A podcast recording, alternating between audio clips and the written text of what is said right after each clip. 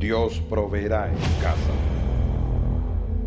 Conquistaron reinos, hicieron justicia, obtuvieron promesas, hombres distintos, épocas distintas, el mismo Dios. Escaparon del filo de la espada, apagaron la violencia del fuego, cerraron bocas de leones. Siendo débiles, fueron hechos fuertes, perseguidos, quemados, aserrados. No, no les importó nada. Héroes de la fe. Hermanos, que el Señor les bendiga abundantemente. Le damos gracias a Él por la oportunidad que nos da de poder hablar y predicar su palabra también a través de este medio. Hoy día me gustaría hablar de la fe y quería compartir por unos minutos lo que nos dice Hebreos capítulo 11, versículo 1, entregándonos una definición de la fe. Y dice que es pues la fe la certeza de lo que se espera, la convicción de lo que no se ve. Lo repito, es pues la fe la certeza de lo que se espera, la convicción de lo que no se ve. Yo sé, mis hermanos, que estamos pasando momentos difíciles no solamente como humanidad, sino como iglesia. Pero no precisamente por la contingencia nacional y mundial que enfrentamos, sino porque este mundo en sí es hostil y contrario y resistente a la felicidad permanente de las personas. Es impresionante realmente la cantidad de situaciones que podemos vivir en un corto tiempo y que pueden afectar nuestro corazón y dañar a nuestra fe lo cual nos va a impedir o causar un tropiezo, una dificultad para que podamos concluir esta carrera, hermanos.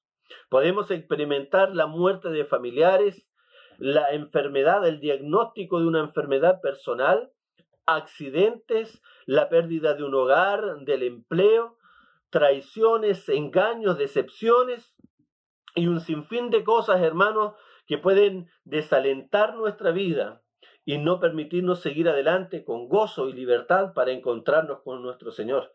Y digo para encontrarnos con nuestro Señor porque quiero decir que el objetivo máximo de la fe es poder llegar un día y disfrutar a Cristo plenamente. El objetivo supremo de la fe no es simplemente la vida eterna, el cielo, eh, las calles de oro y el mar de cristal o todas las hermosuras que se describen acerca de la vida venidera, sino que el objetivo principal de nuestra fe es encontrarnos y estar para siempre con nuestro Señor, quien es nuestra vida, nuestro gozo, nuestro sustento y nuestro todo. Tenemos que ver al Señor como el objetivo máximo de nuestra fe, hermanos. Y la verdad es que nosotros, a través de los muchos problemas y situaciones, puede ser que nos enfrentemos a momentos muy difíciles donde pensemos incluso en abandonar la fe y creer y ser engañados por el enemigo que estábamos mejor antes sin Cristo que ahora con Él. Y ese es un gran engaño. ¿Por qué? Porque somos débiles, hermanos, y estamos propensos continuamente a desfallecer, a flaquear en nuestra fe. Hoy día podemos estar caminando sobre las aguas como Pedro y el día de mañana vamos a estar hundiéndonos. Hoy día podemos estar desenvainando nuestra espada para defender y creer en el Evangelio y mañana estar negando el nombre del Señor. Hoy día el Señor puede estar haciendo milagros con nosotros, enviando maná del cielo, codornices, o viendo cómo fuego cae del cielo, como Elías, y el día de mañana escondidos en una cueva, porque nuestro corazón se inclina, se inclina nuestro corazón a la incredulidad y al abandono de la fe muchas veces, cuando eh, tenemos circunstancias que atentan contra nuestro corazón y nuestra confianza en el Señor. Por eso Hoy día más que nunca es necesario que podamos hablar de la fe y desde la perspectiva bíblica, no esa fe, hermano, que se utiliza eh, para incentivar a las personas a creer que todos sus sueños y sus proyectos se cumplirán. Hoy día nosotros utilizamos bastante esa frase, tienes que tener fe, pero ¿para qué?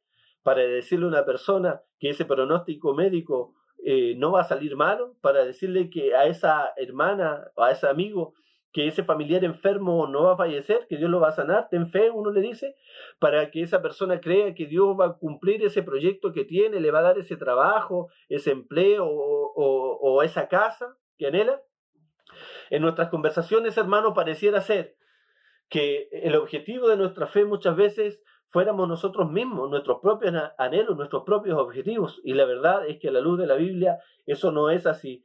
y, y, no es así porque ese autoconvencimiento de que todo va a resultar bien y de que el Señor va a mover cielo, mar y tierra para que todo se pueda cumplir es equivocado.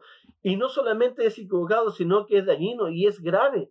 ¿Por qué es grave, hermano? Porque cuando comencemos a darnos cuenta que la mayoría de las cosas no van a funcionar como nosotros las planificamos, nuestra fe se va a ver seriamente afectada y podemos llegar a conclusiones muy erróneas y dañinas para nuestra alma, como por ejemplo que Dios ya no está con nosotros, que Dios no nos ama porque no está cumpliendo lo que nosotros queremos, cuando el objetivo de la fe es algo totalmente contrario de acuerdo a lo que la Biblia nos plantea. Y por eso estamos estudiando el libro de los Hebreos y principalmente el capítulo 11, versículo 1. Pero no vamos a entender esa definición si nosotros nos vamos un capítulo antes al capítulo 10 y precisamente el versículo 29, eh, donde el Señor le estaba advirtiendo a los hermanos de, de, una posible apostasía y le dice, ¿cuánto mayor castigo pensáis que merecerá el que pisoteare al Hijo de Dios y tuviere por inmunda la sangre del pacto en la cual fue santificado?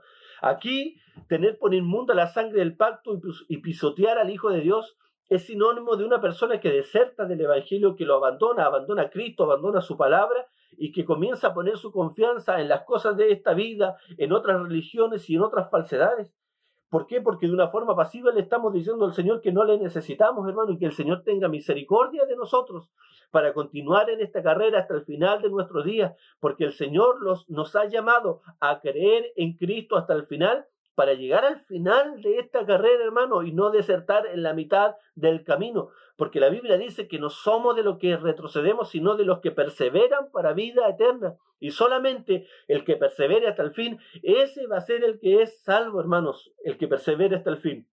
Por eso el apóstol Pablo, viendo el peligro que los hermanos estaban sufriendo, la tentación a volver a su antigua religión eh, eh, judía, les anima a que puedan eh, recordar y traer a la memoria, como dice el versículo 32, traer a la memoria esos momentos en que ellos habían sostenido gran combate de padecimientos, gran combate de padecimientos. Hermanos, estos hermanos ahora están en una situación muy complicada, pero el apóstol Pablo les dice, hermanos, recuerden por favor cuando ustedes sufrieron gran combate de padecimiento y no solamente habían resistido la prueba y la tentación, sino que habían tenido paciencia en medio de ella, confiando en el Señor. Pero además, hermanos, habían los hermanos reaccionado con gozo. Si uno lee el capítulo 10, versículo 34, que ellos habían resistido con gozo. Ahora uno puede preguntarse en este punto, ¿por qué los hermanos tenían gozo cuando los estaban persiguiendo, cuando eran burla y espectáculo para todo el mundo, cuando muchos de ellos los llevaban presos y a otros los mataban? La respuesta la da el versículo 24. Dice, porque tenían una mejor y perdurable herencia en los cielos. Es decir, hermanos, ellos no estaban gozosos por lo que estaban perdiendo, sino porque lo que estaban ganando era mil veces superior y más sublime que lo que ellos estaban perdiendo. Ellos tenían confianza en Jesús y estaban seguros que las moradas que él le había ido a preparar en el cielo eran, no eran un mito, no eran una leyenda, eran una realidad. La seguridad de estas realidades celestiales, hermanos, era tan potente en su corazón, tenía tanta convicción que no habían lazos emocionales con las cosas temporales y terrestres, porque sus afectos estaban en el reino del Señor. Usted y yo debemos reconocer que cuando nuestro corazón está en demasía ligado a las cosas de esta vida, cuando tenemos ansiedad por, porque se cumplan todo lo que nosotros queremos en esta tierra, en el aquí y en la ahora, nuestra fe respecto al futuro y a la venida del Señor, a los tesoros del cielo, son bastante, bastante débil.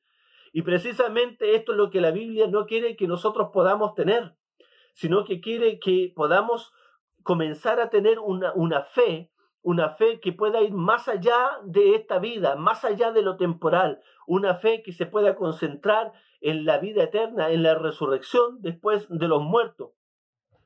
Esta herencia, hermanos, que los hermanos tenían, no, no constituía su riqueza material. Su riqueza era la esperanza que estaba completamente segura y fuerza, fuera del alcance de los ladrones y fuera del alcance de aquellos que lo perseguían. Hoy día nosotros podemos estar seguros, hermanos, que muchas de, las cosas que tenemos, incluso nuestra salud, pueden ser tocadas por el Señor si Él lo permite. Pero si hay algo que nada puede tocar es nuestra esperanza de la vida eterna en Cristo. Es nuestra esperanza de la vida eterna en Cristo. Y esta es la actitud de la mente que el Señor quiere que cultivemos.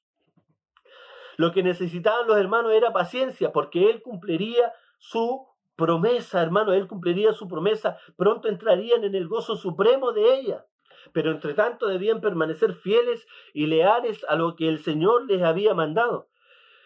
Me imagino que los hermanos en algunos momentos podían ver la promesa cerca, pero pasaban los meses, los años y el tiempo y veían solamente la persecución y era muy difícil mantenerse en medio de ella. Y por eso el apóstol también a los hermanos de segunda de Pedro les dice algo que es muy cierto, que el Señor no retarda su promesa en segunda de Pedro 3.9. Y esta exhortación a los hermanos hebreos a que tengan paciencia en medio de la dificultad estaba acompañada de una exhortación que se apoya en un pasaje del Antiguo Testamento. Si usted ve el capítulo 10, versículos 37 y 38, el apóstol le cita una, una profecía, una palabra del Antiguo Testamento que dice, el justo por la fe vivirá. El profeta 700 años antes de Cristo había dicho esta palabra, el justo por la fe vivirá. ¿Y en qué contexto? En el contexto de que el pueblo escogido de Dios, el pueblo de Israel, estaba siendo oprimido por un pueblo impío y pagano que eran los caldeos. Estaba sufriendo ya desde algún tiempo la opresión de ellos. Entonces el profeta Habacuc, en este sentido, en este contexto, se pregunta hasta cuándo hemos de soportar que los impíos puedan castigarnos a nosotros, el pueblo escogido de Dios. Y Dios contesta su queja y le pidió que fuera paciente porque el opresor al fin debía enfrentar el juicio de Dios que habían provocado sus caminos desafiantes ante el cielo y que se cumpliría el propósito de Dios, hermano. Y en este, en este sentido, en este contexto, el Señor le dice, el justo por la fe vivirá. Y esta es una realidad que debemos nosotros también asimilar para nuestras propias vidas.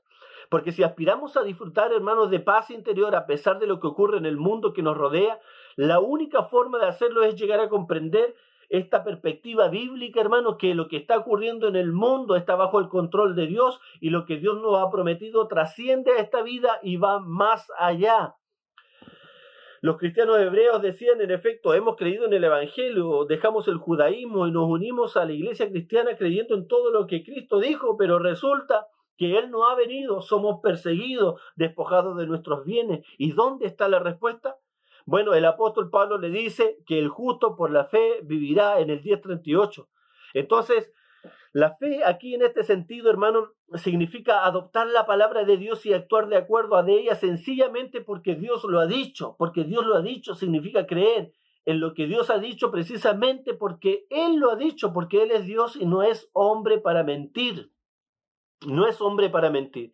El apóstol Pablo está explicando lo que es la fe y está diciendo que ya llegará el tiempo en esperanza. Y por eso, hermanos, el libro de Hebreos capítulo 11, versículo 1, en este contexto comienza a definir la fe y por eso dice que es la fe la certeza de lo que se espera y la convicción de lo que no se ve. Porque está ligando la fe a la esperanza que nosotros tenemos como creyentes en el cielo. Muchos de los hermanos no experimentaron nada en esta tierra, solamente la muerte y el despojo de sus bienes. Díganme, ¿fracasaron ellos en su fe? No, porque la fe se estaba tratando de lo que Dios tenía preparado para ellos en el cielo y no meramente aquí en esta tierra, hermano. El problema de nosotros es que somos muy materialistas y hemos reducido la fe verdaderamente a lo que podemos obtener aquí en esta tierra, en el hoy, en el ahora. Pero, pero, resulta que la fe verdadera apunta al más allá, apunta a la vida eterna, apunta al obtener a Cristo. Y ese es el tesoro supremo de un cristiano. Y por eso los apóstoles y los mártires estuvieron dispuestos a despojarse de las cosas de esta tierra, porque habían encontrado en el Señor su mayor tesoro. De otra forma no tiene explicación, hermano.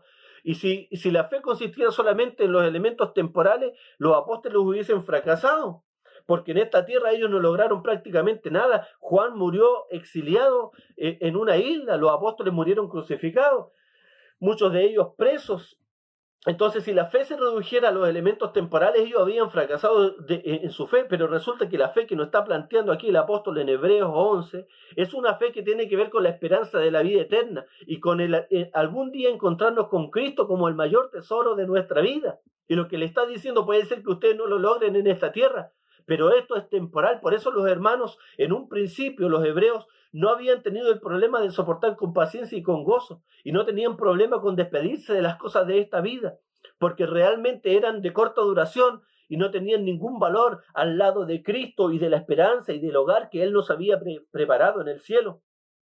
Hermanos, en este sentido, lo que hace el apóstol en Hebreos 11 es comenzar a reforzar esa idea de la fe en el más allá, de la fe en los tesoros en el cielo, de la fe en Cristo como el bien y el tesoro supremo. Y comienza a darnos un listado de los famosos héroes de la fe, los cuales no tenían otra razón por la cual creer, sino porque Dios lo había dicho así. Y esto tiene que ver de eh, cómo construimos nuestra vida, hermanos, cómo construimos nuestra vida, cómo vemos nuestra vida en la tierra. El apóstol aquí está hablando, ¿cierto?, de una esperanza del más allá.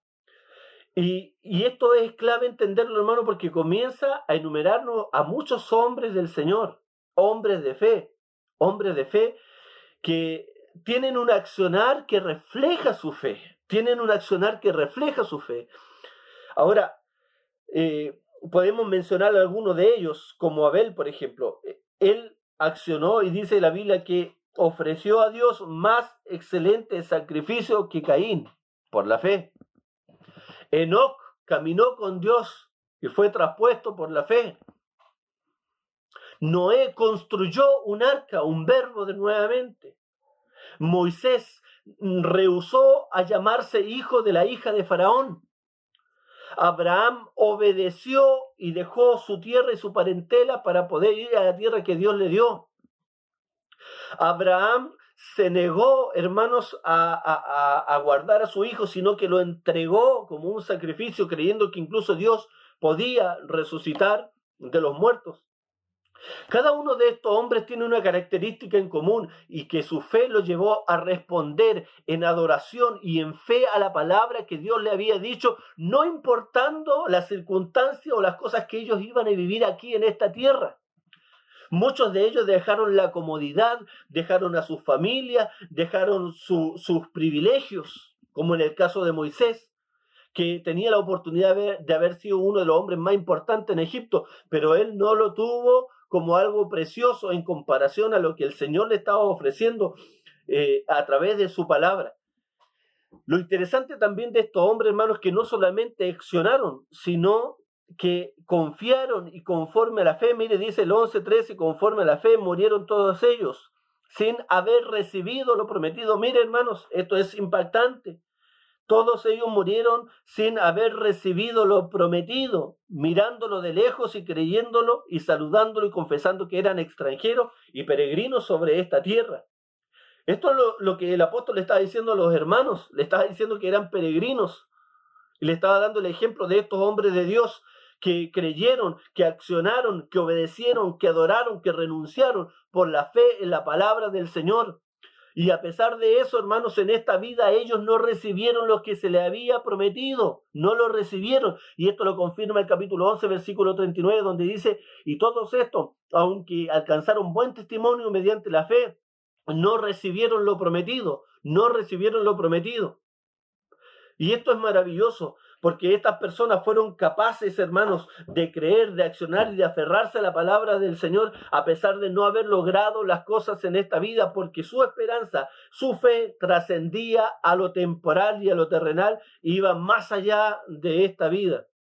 Y esto es lo que la fe estaba logrando en el corazón de cada uno de los personajes que aquí se mencionan, hermanos, personajes bíblicos y hombres de mucha fe.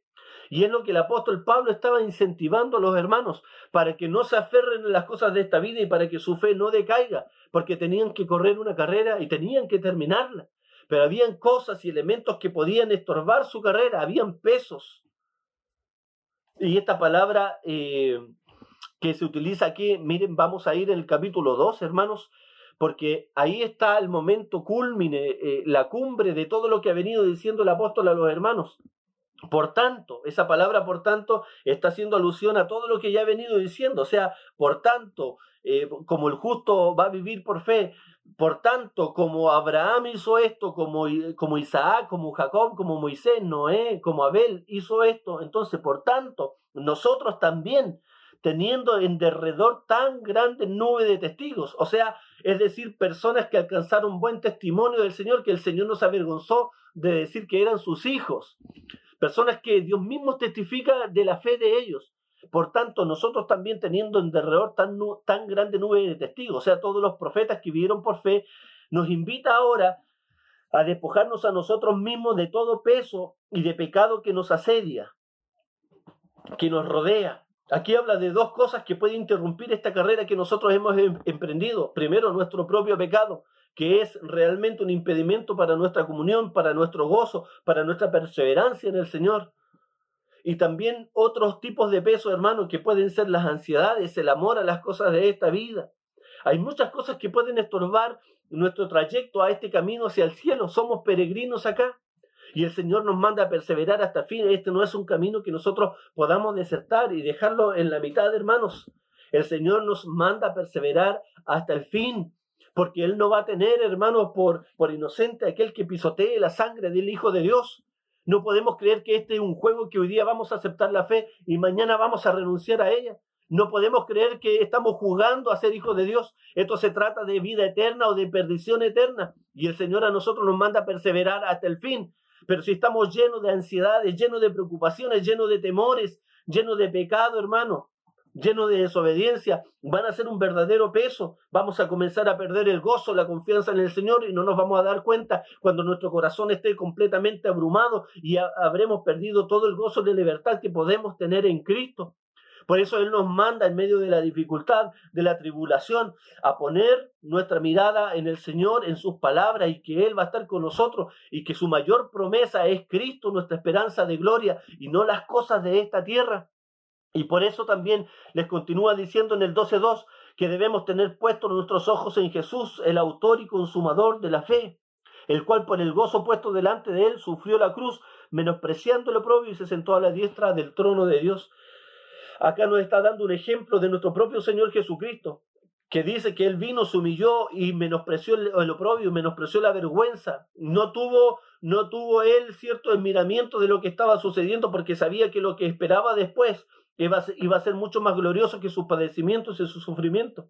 Cristo sufrió el oprobio, no porque fue grato en sí, de hecho en algún momento él dijo, si es posible pase de mí esta copa, pero él lo sufrió porque, como dice la Escritura, el fruto de la aflicción de su alma, que somos nosotros salvados, iba a ser mayor. Él se goza hoy día en su pueblo salvado, se goza en ti y en mí, que fuimos rescatados del mismo infierno, del pecado y de la ira venidera. Entonces el Señor nos está invitando a poner nuestros ojos en Jesús, quien eh, fue un ejemplo de sufrimiento, que logró el fruto de la aflicción de su alma y que hoy día está entronizado en el cielo. Y así también nosotros, eh, eh, nuestra aflicción va a tener un fruto, va a tener una recompensa, porque vamos a ser bienaventurados cuando por su causa podamos sufrir, mis hermanos. Puesto los ojos en Jesús, que fue el autor y consumador de la fe. Eso quiere decir que ya está todo hecho y que nosotros solamente debemos confiar en el Señor. Están todos los recursos, está toda la gracia, está su palabra, el poder del Espíritu Santo, para que podamos continuar adelante. Y debemos terminar esta carrera, hermanos. No sé lo que se ha de venir, no sabemos, no podemos pronosticar, pero Dios lo sabe. Esto puede venir peor o mejor, no lo sabemos. Pero sea lo que sea lo que ha de suceder, debemos saber que el Señor prometió estar con nosotros, darnos aliento, que su Espíritu mora en nuestros corazones para fortalecernos y de que aun cuando suframos y muramos sin ver muchas de esas cosas cumplidas terrenales, el Señor tiene algo mucho mejor para nosotros en el cielo. Y puestos los ojos en Jesús, quien, inició la fe y la consumará, quien la ha consumado en nuestra vida, porque están todos los recursos en Él, podamos poner nuestra mirada en Él, hermanos. Que el Señor les bendiga abundantemente a cada uno de ustedes. Gracias por escucharnos. Recuerda que nos puedes encontrar en Facebook e Instagram como Iglesia Dios Proveerá. Nos vemos pronto.